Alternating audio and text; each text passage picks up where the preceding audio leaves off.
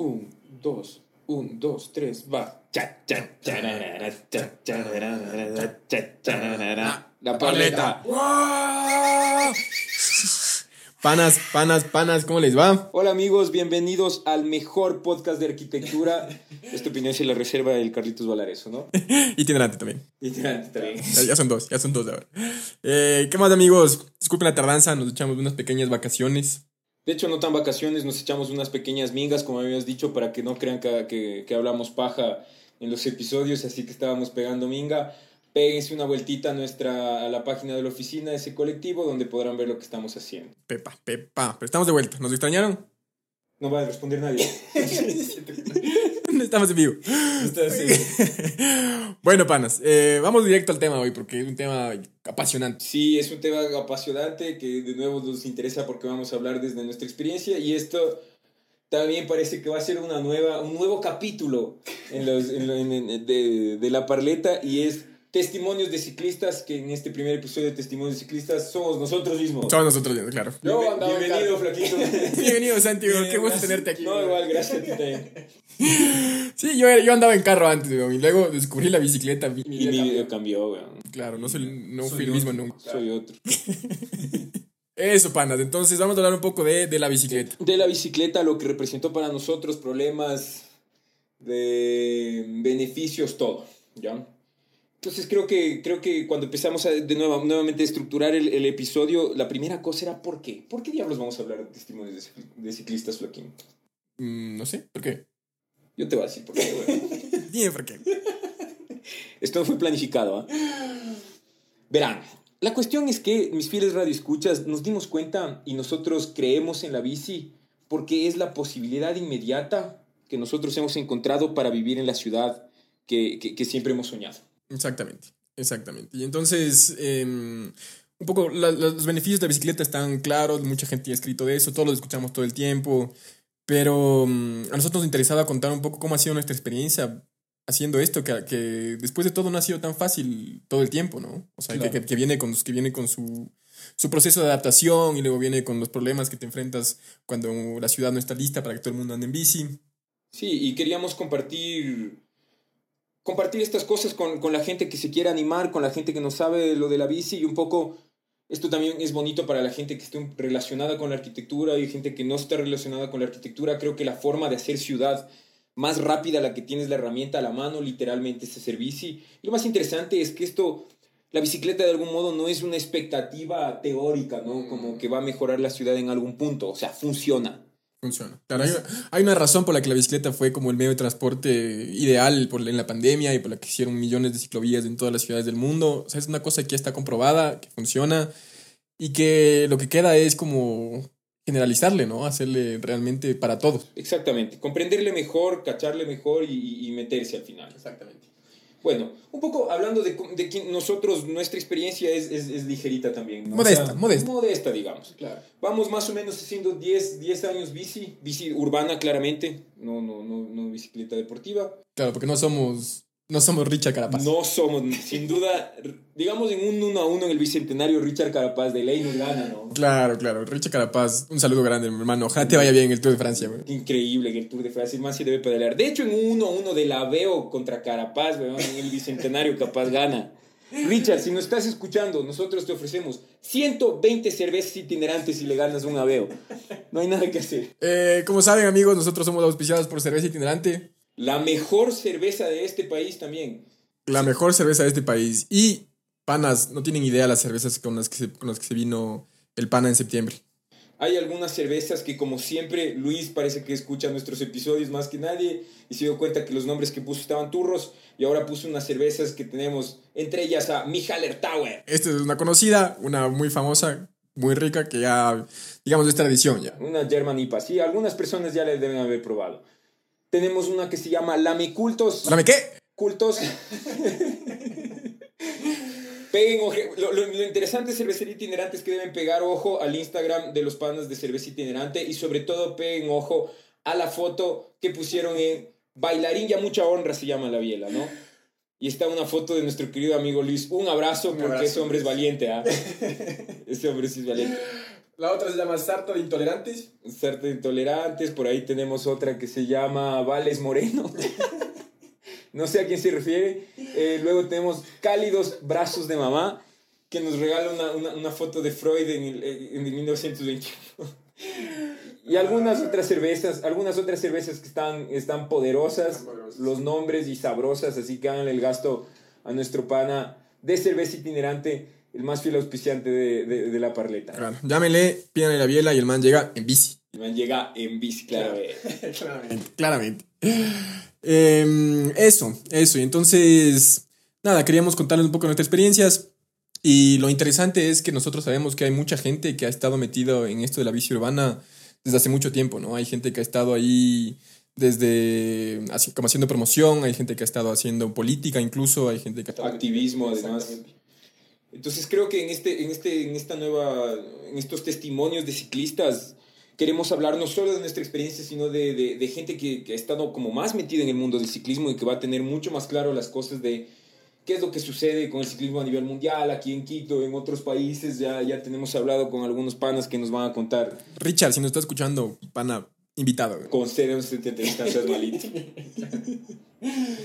Eso, panas, eso, panas. Entonces, eh, como hemos venido haciendo bici durante 10 años, eh, nos hemos dado cuenta de algunas cositas, ¿no? Entre, entre esas, que bien o mal la cosa ha ido mejorando. Sí, ha ido mejorando. O sea, desde que empezamos acá yo creo que la bici está mucho más difundida entre todo. Al menos hablamos de la ciudad de Quito, por supuesto, para nuestros radioescuchas internacionales. Claro, cuando empezamos no había una ciclovía, ahora habrá ido una. Ajá. Y eso que es un, un, un modesto eh, marco temporal, ¿no? O claro. sea, como antes, los ciclistas de antes de nosotros, estos manes debe ser bravo. Debe haber sido bravo. claro, y entonces justo esa gente que ha venido haciendo como eh, bici desde, desde hace mucho tiempo, se da cuenta que ha sido un poco ir en contracorriente, ¿no? Por supuesto, sí, es, es una cosa que ha crecido y sabemos que no, no ha crecido gratuitamente, sino que ha sido a pulso, ¿no? O sea, sin duda al principio había menos infraestructura de la que tenemos ahora y es interesante reconocer eso, ¿no? Reconocer sí. que es una... Es casi una lucha, ¿no? La, la bicicleta como medio de transporte, la cabida de la bicicleta en la ciudad ha sido una lucha, es una lucha. Y seguirá siendo una lucha. Y seguirá siendo una lucha, carajo. Porque sabemos que al fin y al cabo, para que haya cambios, eh, o sea, es necesario ir en, en contracorriente, ¿no es cierto? Entonces nosotros somos parte de los que creemos que hay que pedalear a pesar de todo. A pesar de todo. Y entonces, un poco con esa convicción queremos venir también a, a, romper unos mitos que es el típico, cuando le dices a un pana, oye, deberías hacer bici, él siempre te sale con algunas cosas. Claro, empieza, no. No, es que no. ni sé qué, es que ni sé cómo. Bueno, esos mitos vamos a romperlos ahora. Vamos a hablar de algunos temitas, de algunas experiencias que seguramente son conocidas para todos, como el ciclopaseo, o la típica que el, que el del pana que se queja, se queja que hay mucho tráfico en el carro, ¿no ve? Claro, solito en el carro ocupando todo ese espacio, dice que este tráfico que hay en esta maldita claro. ciudad. Panita, vos eres el tráfico, ¿qué vamos a hacer? Exactamente. En bici nunca hay tráfico. En bici nunca hay tráfico. Dios mediante haya tráfico después. Ojalá, ojalá algún día, claro. Entonces, pana, si no nos creen un poco igual lo que decíamos de, de la ciudad de, de, del futuro, la ciudad que soñamos, salgan al ciclopaseo el domingo. Para los, para los panitas de, de otros países, el ciclopaseo, bueno, está en las mayores ciudades de, del mundo. Se cierra la ciudad el domingo de, de extremo a extremo y, digamos, en las principales calles uno puede salir a hacer bici. Y cuando uno está ahí, Dios mío, es como, es un paraíso. Parece render Quito. claro. O sea, se van al ejido y es impresionante. Niños, mujeres, ancianos. Cantan, todos, todos saludan en la calle. Todos compartiendo, todos siendo mejores personas. es impresionante. Se respira un aire limpio, el cielo es azul, lindo, lindo. Es impresionante. Dense claro. la vuelta por el ciclopaseo. Y creo que hay que, hay, hay, hay que cachar que todas estas iniciativas suman, ¿no? Y que tienen un montón de, de, de importancia para la ciudad, al fin y al cabo. Que... Entonces está claro, por ejemplo, que ahora ningún alcalde puede quitar el ciclopaseo porque le queman. Claro. Dios, mejor dicho, tocamos madera para que no a nadie se le ocurra. Fieles radio escuchas violentos. Traten de no quemar a la gente si es que hay alguno de ustedes pirómanos y este tipo de claro, cosas. Claro.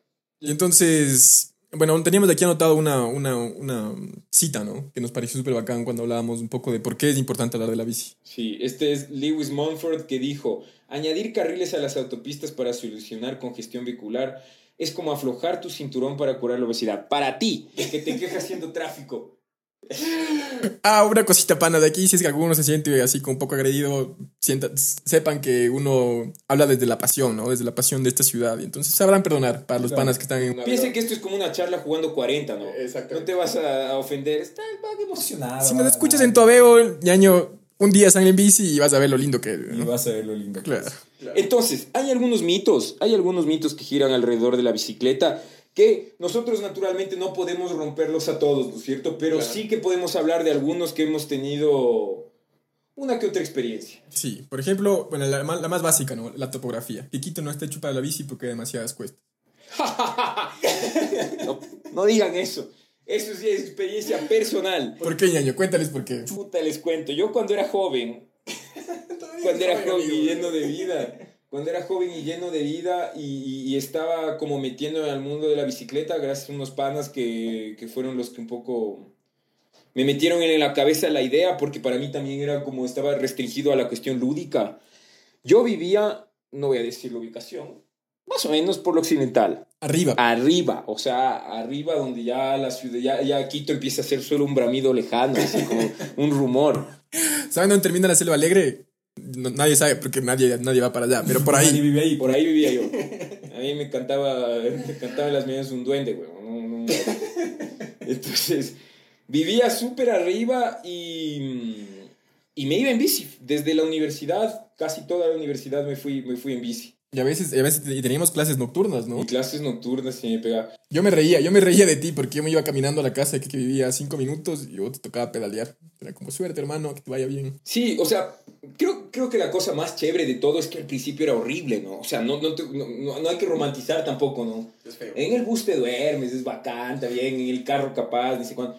Pero, pero es interesante los beneficios que al principio no se piensa. Es decir, capaz Richard Carapaz se va riéndose desde, de- de- desde más o menos del parque elegido hasta el occidental, pero para mí era una especie como de forma de entrenamiento, ¿no? Y, y esto es interesante porque de algún modo se volvió una forma de, de que sí, o sea, se, se vuelve parte de mi día, ¿no? Claro, claro. Y después, después los buses te saludaban, ¿no? Y después los buses me saludaban impresionante. Y cuando yo salía de clases más o menos a las 9 de la noche, había uno de los últimos buses que subía al occidental, que es de la cooperativa. ¿Cómo es esa cooperativa? Ya me. Pero había un busero que decía, ¡ah! y me pitaba, era increíble. Entonces, claro, este es como un pequeño ejemplo, ¿no? Y, y- y- y creo que lo, lo- lo que intentamos demostrar con esto es que hay, hay formas de adaptarte al final. Claro. Hay una cosita que queríamos decir aquí igual, ¿no? Sabemos que también hay diferentes matices. Hay gente que, por la que no va a poder hacer bici, ¿no? Por, Claro. por cosas de edad, por cosas de, bueno, un montón de razones. Eh, y está claro que no es para todos, pero sabemos que hay un montón de gente que podría hacer bici y que no sabe cómo hacerlo y que además podría mejorar, o sea, que podría dejarle precisamente a esta otra gente eh, como el- la, la calle más libre, ¿no? Si es, si es que hace bici. Sí, creo que, creo que la bici tiene esta cuestión de un poco pensar en el otro, ¿no? Como una especie de aspecto comunitario al final. Es decir, claro, no, no todo el mundo va a ir, o sea, no le va a pedir a, a mi abuela que vaya desde el ejido a la occidental en bici, ¿no? Claro. Pero, pero si varias personas o todo un sector se moviliza, sí, le vamos a dar espacio a la gente que sí que necesita auto, ¿no? Exactamente. Entonces, Exactamente. es, es bonito, es bonito entender esta, esta iniciativa como una, de nuevo, como una manera de lucha, ¿no es cierto? Una manera de hacer las cosas más justas, inmediatamente. Y eso se siente un poco cuando, cuando estás en bici y vas, o sea, cuando vas en bici por la ciudad y te encuentras con otro ciclista. Por ejemplo, cuando vas por la ecovía y te encuentras con otro ciclista, siempre hay como esa sensación de hermandad, ¿no? Así Yes. como, ya, yo, yo sé lo que estás pasando. Eso, no sé si cachan ese GIF, ese meme popular de un man que le queda viendo y dice sí al final. Es- más o menos es la visión que... Claro, y hablando, hablando de, de la, de la ecovía, para igual para los panes que no conocen, es como un carril exclusivo de buses que va de extremo a extremo. Eh, Otro de los mitos es la eficiencia, ¿no? De la gente dice que, andar en bici no es lo más rápido, que no, que me demoro, que ni sé qué. Panas. La bici es lo más eficiente del mundo. De hecho, aquí queremos hacerles un, un reto. un día, la parleta, algún día, todavía no sabemos cuándo. Día, pues, Cuando seamos partido político, Va a organizar, la parleta va a organizar una carrera entre Richa Carapaz y la ecovía. Richard Carapaz y le cobía. A ver quién gana. Nuevamente, 120 cervezas generantes para Richard Carapaz y le gana le cobía. Segurazo le gana. Segurazo O sea- le gana. Espe- espe- es- especialmente como un, un martes 5 de la tarde. Sí, sí, sí, sí. O sea, la bici le gana a todo el mundo. De hecho, cuando andas en la bici te va riendo la gente que está sentada en el tráfico. eso. Y creo que de nuestra experiencia igual es eficiente casi que en, casi en la mayoría de casos, ¿no? O sea, tal vez ahora en la pandemia que Quito está votado, no, no tanto, ¿no? Pero, pero nosotros hemos tenido como durante estos 10 años algunos, algunos, algún, digamos, movilizaciones por diferentes sectores de la ciudad. Incluso en los lugares que tienes cuestas, no, no es tan diferente la eficiencia. O sea, al fin y al cabo vas igual, vas igual que un auto. Así que, que confíen que la bici es, es eficiente. Y si te demoras un poquito más, no pasa nada. Igual llegas más feliz, llegas entrenado, como decías. Claro. Entonces, bueno, otro de los mitos es el clima. Ese también es como, como en Quito el clima nunca, nunca se sabe. A veces llueve, a veces hace un solazo el mediodía y después te llueve una granizada a las 3 de la tarde. Y la gente dice, no, en Quito no se puede. Y nadie puede decir que no es cierto, pues no. Claro, y digamos, como decías, ¿no? Tampoco hay que romantizar. Es feo cuando te cae una, un aguacero y vos estás en la bici. Claro, claro. Como la mayoría de bicis de, de, las, de la ciudad no son urbanas, digamos, no tienes, por ejemplo, el cubrecharcos atrás, en la llanta atrás, y entonces te queda así, ¡ra! la línea atrás de Y la la raja. Claro, y depende de la dimensión de la raja, sube a la espalda, ¿no? Entonces, Pero panas, a ver, aquí como el Santi les contó su experiencia, yo igual viví, viví un tiempo en Holanda y, en- a ver, en Holanda hace sol tres días al año, creo, más o menos. tristísimo. Tristísimo, hace un viento terrible, llueve, llueve todo el tiempo e incluso nieva. Exacto. Claro, y entonces yo la primera vez, me acuerdo la primera vez que, que nevó, yo estaba en Holanda, tenía que ir a la universidad. Y claro, dije, ¿y ahora cómo voy a la universidad? Entonces ese día, bueno, tomé bus, cosa que no hacía nunca porque es carísimo. Y claro, yo llego a la universidad y, oh, cosa rara, todo el mundo llegaba en bici. Como si nada hubiera pasado. Entonces, claro, le pregunto a mi amigo holandés, digo, oye, pero no es peligroso andar en nieve. Y me dice, no, ya, ya, tranquilo. Mañana va a ser feo porque mañana se congela la nieve y ahí sí hay que tener cuidado porque te resbalas, pero no pasa nada. Me encanta que el holandés dijo, no, ni año, ¿qué va? ¿Qué va? Pues, mijín, no pasa nada. Y entonces, focazo, claro. Y entonces de ahí, efectivamente, cuando uno va ciclando en la nieve, no pasa nada, es suavecito. ¿Quién diría, compadre? Claro. ¿Quién diría? Claro que te tienes las mil chompas de encima y, y hace un frío terrible y se te congela la cara, pero digamos, en relación a eso, el clima de Quito es un paraíso. Impresionante, sí. O sea, y, y, y a mí, ¿sabes qué me sorprende? Que, que tal vez no parece, no, no sé si ustedes, fieles radio escucha, están, están de acuerdo, que a mí me parece que a pesar de que todo el mundo tiene esta idea de Holanda como el país de la bicicleta, nunca piensa en esa condición, ¿no? Como, Claro. como te imaginas a los holandeses en el verano de Ámsterdam, ¿no? Pero en realidad los manes tienen, o sea, el mejor clima de Holanda es el mal humor de Quito, pues, bro. Exactamente. Claro, como, la- o sea, como la gente va de vacaciones a Europa y ve precisamente Europa en el verano, uno se imagina que es así todo el año, ¿no? La gente se ríe, conversa con los amigos en la bici. Pero en realidad es horrible. En realidad es feo, es feo, oscuro, oscuro, llueve, es frío, no, no, no. O sea, es, es impresionante que haya gente que sale en la nieve y, y que nosotros con una lluviecita, porque tampoco es que tenemos condiciones tan fuertes, igual no es que nuestro frío es el máximo frío, ¿no? En estos 10 años, ¿cuántas veces te habrá caído un aguacero una bici? Chuta, no sé. Contadas con las, con las dos manos. No sé, hace un poco más, hace 10 años.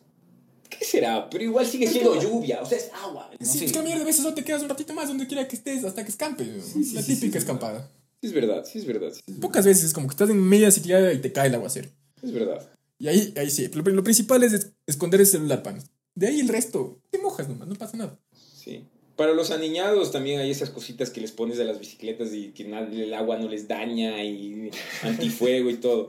Para los chiros, pónganse el celular en una bolsita eh, con Ziploc y le guarda que ya está. Entonces, igual, hablando de Holanda, aquí otras cosas que se dice es que no hay la infraestructura, ¿no? Que no hay la ciclovía, que entonces es peligroso y tal y tal. Y de nuevo, es cierto. O sea, Sí. ha, costado, ha costado tener la, la poca infraestructura que tenemos, ha sido un, un camello duro de un montón de tiempo. Pero ahí, digamos, hay unos pequeños logros que, que hay que celebrar también. Sí, queridos amigos, queridos amigos y hermanos radioescuchas, por favor, aprovechen, saquen su bicicleta y vayan a darse una vuelta por ese carril que logramos ganar a los carros en la Amazonas. Es impresionante. Es sea- una joyita y a mí me parece un logro Increíble. es impresionante, de verdad. Que se celebra con una buena cervecita en salud. Salud, salud. Pero realmente, de nuevo, parece render. Uno va por la bici, pasa por el Parque La Carolina, los arbolitos. Niños, jóvenes, todos sonriendo, todos Claro, compartiendo. Y creo que esto de la infraestructura tiene que ver un poco con lo que hablábamos antes, ¿no es cierto? Como cualquier lucha, al fin y al cabo hay que ir, como para ganar los derechos de a poco hay que estar a, a contracorriente al final. Y yo creo que estos logros, que al fin y al cabo, al fin y al cabo parecen poca cosa, son significativos, ¿no? De, Sí. de chiste en chiste hay como un montón de ciclovías, no solo en el norte, sino que ahora ya se han expandido a sectores del, del, del, del sur de la ciudad, por ejemplo. Sí, sí, sí. Y, y la gente está como más consciente ah, incluso ahora en algunas vías el, el- el símbolo de ciclista está pintado en toda la vía y entonces ah, en teoría los ciclistas podrían andar por esa vía y, los, y a los carros les toca aguantarse. Claro, hay semáforos de bicicleta, por ejemplo. Entonces, son pequeños logros que yo creo que sí aportan. Sin duda falta, ¿no es cierto? Sin duda falta. Claro, falta, falta lucha, ¿no es cierto? No, no, no, no, toca ganar terreno, hay un, es un camino largo. Sí, para que la bici deje un poco de ser, que, que es el siguiente tema, ¿no? El- el que- para que la bici deje de ser como esta cosa, como digamos, de rebeldía o de... O, o lo que no es usual, digamos, lo que está fuera de la normalidad. Tiene que llegar a un punto donde la bici sea la cosa normal, donde todo el mundo lo haga. Y entonces, una buena señal de eso va a ser cuando culturalmente esté aceptado ir al... A la épica. Disculpen, jóvenes radioescuchas, ustedes sabrán cuál es el nombre de las discotecas de hoy. Pero es como ir a, la- a una discoteca en bicicleta. No sé, era, era imposible, ¿no? Es todavía, creo yo. Claro, ¿qué será? Depende de la discoteca. Depende de la discoteca. Pero antes, pero cuando nosotros empezamos a pedalear era imposible. O sea, yo nunca vi en una discoteca un man que llegaba en la bici. Y creo que sí es un poco... Es, es interesante cómo tienes esa cuestión cultural que no llegas a entender cómo la tienes, ¿no? Como pa- pa- parece una estupidez. O sea, realmente parece como, ¿cómo vas a ir en bici? Pues te vas a ver feo. o te vas a ver chiro y no te van a parar bola. ¿No es cierto? Es, es focazo cómo esas cosas cambian cuando vas a otro país. Cuando va- vas, me imagino que en Holanda es así. O sea, ves gente que, que llega a reuniones de laburo. El primer ministro llega en bicicleta. claro. Claro, el primer ministro pedalea. O sea, es impresionante ver ese nivel de, de, digamos, de, Interno, además. de difusión cultural. Se ve, y lo lindo es que también eso puede ser un poquito de logros. Yo he visto en, en la, en la ciclovía que está en Amazonas, cerca de la Colón, que hay gente, hay, vi señoras, por ejemplo, que llevan los zapatos aparte y se ponen unos, unos zapatos deportivos para ir a la, a la, al, al- al laburo. Poco a poco. Poco a poco, sí, sí.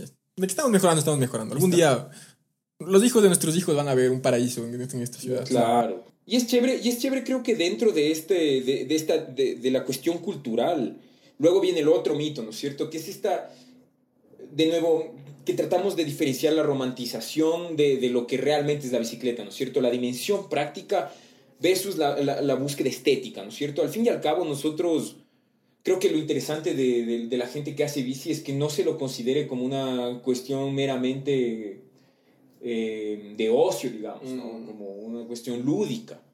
O que, la bici, o que la bici solo es para los jóvenes, sino que sea como un transporte estructurado al final, Claro, es lo claro. interesante. Una cosa práctica y, y bien definida, además. Y bien definida. sí. Porque, porque aquí el, el ejemplo que poníamos nosotros es el ejemplo de la bici pública que, que se implementó hace, hace algunos años, que al principio, de nuevo, era perfecto, era una cosa impresionante. Era Sí. gratis, sacabas tu carnet, ibas, cogías la bici pública y te ibas donde tenías que ir. Tenías paradas en un montón de lugares, había, había señalización, era un, ah, es un proyecto increíble, ¿no? Sí.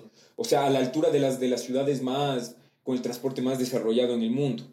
Y entonces una cosa que a nuestro parecer no fue, no fue la de las mejores decisiones es cambiar estas bicicletas públicas por bicicletas eléctricas. Claro, que estuvo, o sea, que, que, que parece, que parece ser que fue como una cosa publicitaria de casi de votos políticos, ¿no? Porque, porque capaz esta, esta persona se dio cuenta que la bici estaba como en ascenso y entonces dijo, ah, pero el anterior ya lo hizo, yo lo voy a hacer mejor y lo voy a hacer eléctrico ahora. La estética del Smart City, ¿no? El- Claro, y Claro. entonces, en vez de, por ejemplo, dar mantenimiento a las bicis que estaban viejas o de comprar 50 bicis de, de las, de, las, de las que eran resistentes y buenas, el pana compró o 10 de las eléctricas que se dañaron en un par de meses y Sí. ahora no se ven ni una.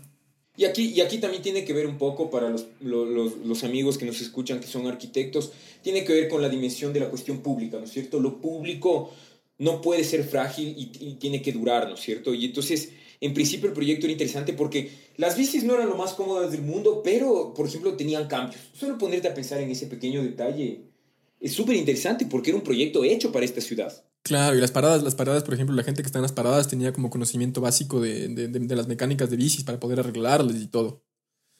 Entonces, digamos, era un proyecto que, que si se, hubiera- se lo hubiera mantenido, que se, se le hubiera como si, seguido apoyando y estructurándolo, ahorita sería una de las cosas más lindas de esta ciudad. Pero bueno, todo es ida y venida, se sigue en la lucha y, y- y creo que en esta lucha hay que, hay, hay- hay que mantenerse en los sueños, ¿no es cierto? Hay que tener las expectativas de lo, de, de lo que queremos. Y nosotros empezamos a discutir, como la parleta, dijimos, oye loco, ahora sí. Entonces, si ya sabemos que hay estos mitos que menos mal hemos roto, Y los hemos De destrozado. manera que los hemos no destrozado, roto, ¿cuáles son los sueños? ¿Cuáles son los ideales de la parleta de la paleta, de, de los integrantes de la paleta que cicleamos. ¿Cuáles son? A ver, ¿cuáles son? Usted tenía uno incluso para la OFI. El primero es brutal. Imagínense, amigos, si hay ducha en el trabajo. Es ideal. Hay un montón de países que tienes du- ducha en el trabajo porque, claro, también hay el mito de voy a llegar sudado, weón. Mm, No, choque. no.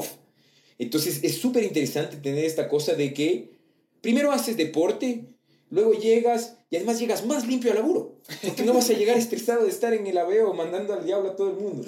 Es verdad, es verdad. A mí, a mí ese no me parece tanto un sueño, pero ahora que lo pintaste, de hecho, ya nuestra oficina tiene que... Es prioridad número uno. Ponga ducha en el laburo, pongan ducha en el laburo, amigos. Y si es que no hay ducha todavía, lleguen sudados, ya saben, la lucha es resistencia. Con otra camisetita por ahora. Eventual. Con otra camisetita, sí, sí, eso también es reco- parte de la experiencia también. Uno a veces llega con una sola camiseta, error, Error. error, no te van a contratar. Le toca secarse ahí mientras, mientras hace el render. Eh, eso, el siguiente sueño que, que ese tenía yo, porque ahorita donde estoy viviendo, que bestia, me toca subir la bici unos cuatro pisos por las gradas. Además, las puertas son pequeñas, es un infierno, Dios mío. Entonces, yo tengo el sueño de que algún día se pueda dejar la bici parqueada afuera, porque hay millones de bicis parqueadas afuera. Entonces, pones tu candadito, la bici se queda ahí y subes tranquilo a tu casita. Sí, tengo ganas de pedir estos deseos como en la Rosa de Guadalupe. Sale un vientecito y se hace verdad. Claro, al dios de la cerveza, al dios, al dios itinerante, por favor. Ojalá algún día nos pueda conceder tus deseos. Siguiente deseo, los amigos ciclistas de ley nos van a entender qué increíble que sería subir las bicicletas a los buses. Yo no hubiese tenido que traumarme yendo a los occidental cinco años. Claro, hubieras, hubieras disfrutado solo de la bajada. Hubiese disfrutado solo de la bajada. Creo que es una parte que aunque parece una cosa cómoda, creo que sería una pequeña implementación en el, en el transporte que, que tendría un potencial enorme, ¿no es cierto? Porque al fin y al cabo tenemos un montón de... La, la topografía sí que es accidentada y hay un montón de lugares en donde, claro que costaría ir en, en- en- bici, ¿no? Claro. Por ejemplo, subir del valle, o sea, si la gente de Cumbayá, por ejemplo, pudiera subir su bicicleta al bus, bajarse en, la- en la- en- bueno, cuando llegan de, de, de Cumbayá, cuando ya subieron toda esa montaña, se suben, se trepan a su bici y se van al laburo, sería, sería increíble. Sería impresionante. Así que ese también es nuestro sueño. Si es que el señor alcalde nos está escuchando, no sea malito. Ponga unos par de, doble unos tubos ahí, póngale en los buses, no sea malito, que no sería bien, no sería bien. El siguiente es un poco polémico, ¿no? Porque, mm, bueno, hablamos de compensaciones de impuestos para los ciclistas, que ese estaría ese estaría súper bien. Claro. O poner, o, poner, o poner cierto tipo de impuestos a los que viajan en, en carros particulares. Han habido muchísimas ciudades alrededor del mundo que han, que, han, que han desarrollado tipos de políticas para apoyar las bicicletas. ¿no? no es algo nuevo, no es algo que no se ha hecho. Pero sabemos que, no sé, a nivel político, incorporar este tipo de estrategias probablemente es de las cosas más complicadas. Pero si les decimos, o sea, si les, si les mencionamos así de forma lógica, verás, tú estás ocupando un, con un carro un montón de espacio y lo vas a dejar parqueado todo el día en, en, en, en la, en la calle, afeando la, afeando la calle y quitando espacio público. O sea, algo tienes, algo tienes que dar de, de- de recompensa, ¿no? O sea, suena como lógico. Y sí, es difícil y habrá gente que dice, no, pero es que el carro es necesario y tal y tal. O sea, como siempre, no es blanco y negro, ¿no? Pero, pero se necesitan este tipo de, de incentivos si algún día queremos precisamente lograr todas estas cosas que estábamos diciendo. Sí. De nuevo, de nuevo, no han habido este tipo de compensaciones a nivel público aún. Es una lucha, como, como venimos diciendo durante todo el episodio. Pero, por ejemplo, para mí sí fue un paso importante tener algunas instituciones públicas que tenían más sea dos parqueaderos y tres parqueaderos de bici afuera. Claro. Es un logro más al final, ¿no es cierto? Vas a hacer alguna algún tramitín y dejas tu bici afuera y le dices al guardia, a chequeando F5, porque si no te pueden robar. Claro. Querido amigo, querido escucha gringo, si vienes al Ecuador y ves un parqueadero de bicis, no le dejes nomás. Tienes que hablar con el guardia y de, de chequeando un chancecín, le dices. Tal cual, tal cual. Y bueno, a partir de ahí de los parqueaderos de bicis, decíamos, el, el siguiente sueño sería muy bonito ver en los colegios de la, de la ciudad repletos de, de bicis, ¿no? De los, de los chamos que llegan en bici al colegio. Sí. Yo, por ejemplo, nunca hice eso, cuando nunca fui en bici al colegio. Sí, yo tampoco. Y creo que es una cosa, y de nuevo, que está difundida en otros países, pero aquí parece que a nivel colegial, al menos, la bicicleta está como limitada a esta, a esta dimensión, dimensión lúdica, ¿no? Como Mm. si vas en la bici, vas al parque porque no, no es un transporte. Entonces, tal vez, si es que, si es que esta, no sé, en el futuro se podría difundir más la cultura de bicicletas, todos los guaguas llegando en bici sería, sería impresionante. Sería lindísimo, claro. Y de nuevo, hay ejemplos en todo el mundo donde estas cosas ya pasan y, y donde ya todo está tan estructurado que, por ejemplo, uno, uno de los sueños que yo tengo es igual no ir, en- o sea, no usar casco cuando voy en bici. Cuando el man me dijo esto, yo dije, ¿estás bien, ve? ¿Por qué? Y, y sí, o sea, bueno, panas, es- usen casco, por Dios, usen casco. Aquí en. Quito usen casco. No hablamos de los accidentes que nos ha pasado. Aquí Flaky se rompe un par de huesos. No vamos a hablar de eso. a mí casi me matan. Claro. No, pero son cosas pequeñas. Un hueso, igual hay 200 y pico. No pasa nada. Pero panas, en Holanda nunca usé casco. Y nadie usa casco. ¿Por qué? Porque, porque realmente no hace falta. O sea, como la bicicleta es como el medio de transporte más usado. Y entonces todo está estructurado para la bicicleta. Entonces, a mí me pasó que incluso un día que iba caminando se me acabó la vereda, pero la ciclovía se continuaba. Entonces yo no pude seguir caminando. Eh, pero digamos, en Holanda se da, se da esta cuestión de que mm, el casco no es obligatorio porque ya más o menos depende de ti. O sea, es tu propia responsabilidad. Porque no, tú no estás poniendo en riesgo a nadie más al ir en bici. No es como, no es como cuando vas en el carro que si es que una cosa falla puedes atropellar a alguien. Exactamente. En la bici chocarás, tendrás que pedir disculpas. Y, ojo, ojo, hay que tomar en cuenta que las restricciones que tiene Holanda no es que son no, no es que son permisivos, ¿no? Porque, por ejemplo, a Flaquín también le multaron por no tener una luz en bicicleta. Aquí no te van a multar nunca por subirte a la vereda, pero allá sí que son restrictivos. Entonces, si es que los holandeses tienen una infraestructura tan gran, tan, tan, tan poderosa como para no usar casco, ese también es el sueño. ¿no? es el sueño. También es el sueño. Y que un día capaz me- hasta que me multen. O sea, sería un sueño que me multen por no poner luz en la bici. Claro, es Quiere decir, quiere decir que ya hay como toda una estructura soportando un medio de transporte público, o sea, un medio de transporte como, un- o sea, uno más. Exactamente. Y eso falta, falta largo, ¿no? Así que el consejo de la paleta es usa casco. Por ahora, si es que van a pedalear, amigos, crucen ciclopaseo, por favor, usen casco. Si se quedan con algo, quédense con que hay que usar casco. Hay que usar casco. Y usen luces también. Creo que, creo que también eh, a, a través de este, de este pequeño momento deberíamos darle como hacer honor a los panas que a los panas de los diferentes colectivos eh, de bicicletas que también vamos a invitar a algunos para que nos hablen de sus experiencias y es chévere que estén haciendo campañas de educación de, de ciclismo no solo de no solo de mecánica básica no un poco también de, de cómo la bicicleta debe funcionar en el tráfico no es cierto cómo es el diálogo cuál es la señalización cuál es el equipamiento básico. De nuevo es, es nuevo un paso más no es cierto Sí, un paso más que en, en- en este en este tema de infraestructura. Sí, tal cual. y creo que al final, todo este, todas estas cosas que conversamos eh, de nuestra pequeña experiencia y de las experiencias y de la infraestructura de país y de nuestro país, creo que están en esta cuestión de, modificar la cotidianidad al final, ¿no es cierto? De modificar nuestras propias expectativas de cómo vivir. Entonces nosotros, por ejemplo, la parreta, Flaquín y yo, vamos en bici, sí, porque somos chiros, de ley. Pero así no fuéramos. Pero así no fuéramos, también iríamos en bici. Exactamente. ¿Es cierto? Si tuviéramos un- nos ganamos un millón de dólares, nos compramos dos bicis de, de Richard Carapaz y no nos compramos un carro. Tendrías la bici para cuando vas eh, en plano, tendrías la bici para cuando toca cuesta, tendrías la bici para cuando llueve, tendrías la bici para cuando vas a ver a la pelada. Eso, eso. Una bici aniñada, cromada, triple luz.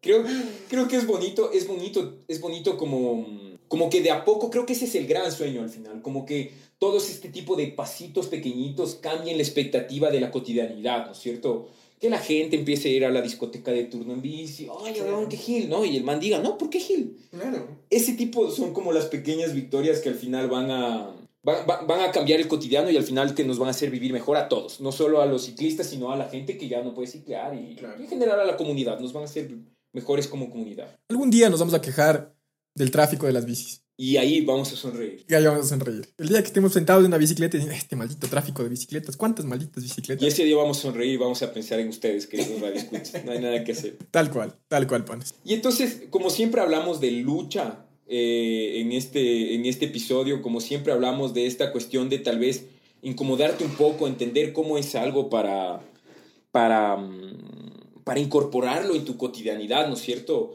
Encontramos una, un- un- una pequeña frasecita, no es una frase, sino es el cierre de un libro en realidad, Un gran libro, además. un gran libro, les vamos a spoiler porque literalmente es el final del libro, pero el libro aún así vale la pena, es un librazazo y es eh, Las ciudades invisibles de Italo Calvino, que es un libro que salió en el 72 y tiene que ver un poco con todo lo que hablamos hoy. Les leo.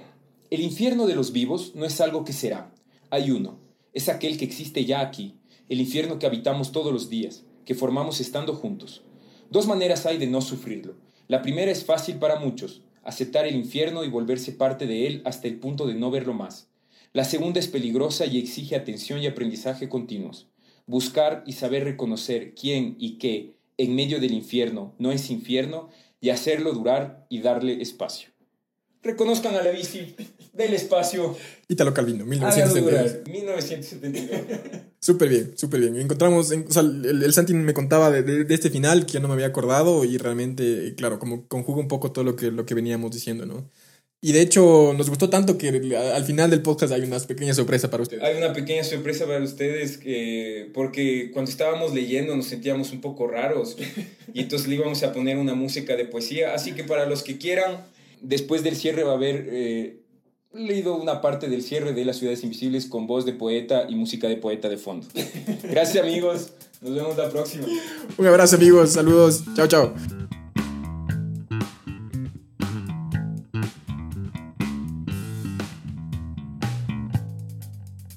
La Parleta.